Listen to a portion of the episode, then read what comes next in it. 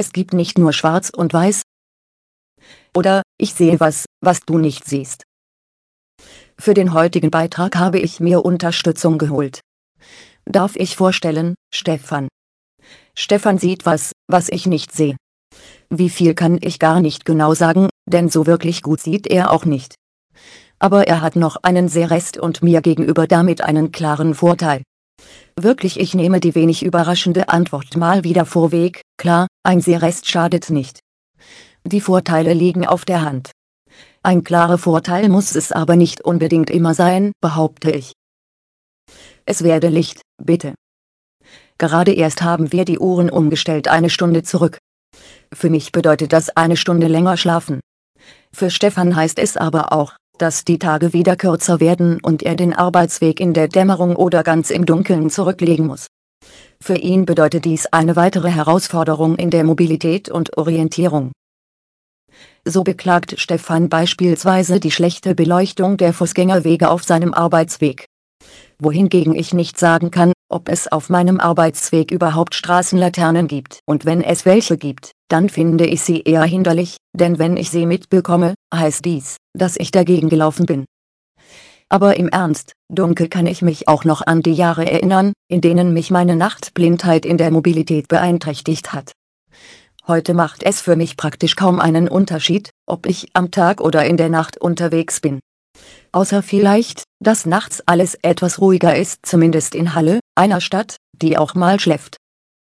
Stefan hingegen bewältigt seine alltäglichen Wege bisher meist ohne Hilfsmittel, bei Dunkelheit oder in der Dämmerung ist es inzwischen aber alles andere als traumhaft. Dann geht es plötzlich ohne den weißen Langstock nicht mehr. Sich dies selbst einzugestehen ist aber nicht so einfach. Und auch das Gehen mit dem Stock will geübt sein.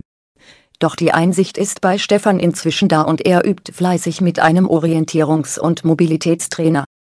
Zum einen zu seiner eigenen Sicherheit, aber auch in der Hoffnung mehr Rücksichtnahme bei anderen Verkehrsteilnehmern zu erreichen und damit sind wir auch bei einem zweiten, aus unserer Sicht, großen Unterschied, die Kommunikation mit anderen Menschen über den zum Teil noch vorhandenen oder eben auch nicht vorhandenen Sehrest. Eine blinde Frau ein Satz, ein sehbehinderter Mann. Stefan erzählte mir, dass er nur noch Teile des unteren Gesichtsfeldes nutzen kann und man sagte ihm, dass auch dies nicht mehr deutlich wäre. Auch daran kann ich mich noch gut erinnern.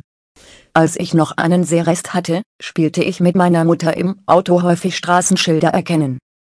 Sie sagte wann sie das Schild sah und ich kam dann irgendwann hinterher wie die alte Fastnacht und trotzdem forderte ich sie immer wieder heraus. Ich wollte gerne wissen was ich nicht sehe, denn für mich war das was ich sah ja normal.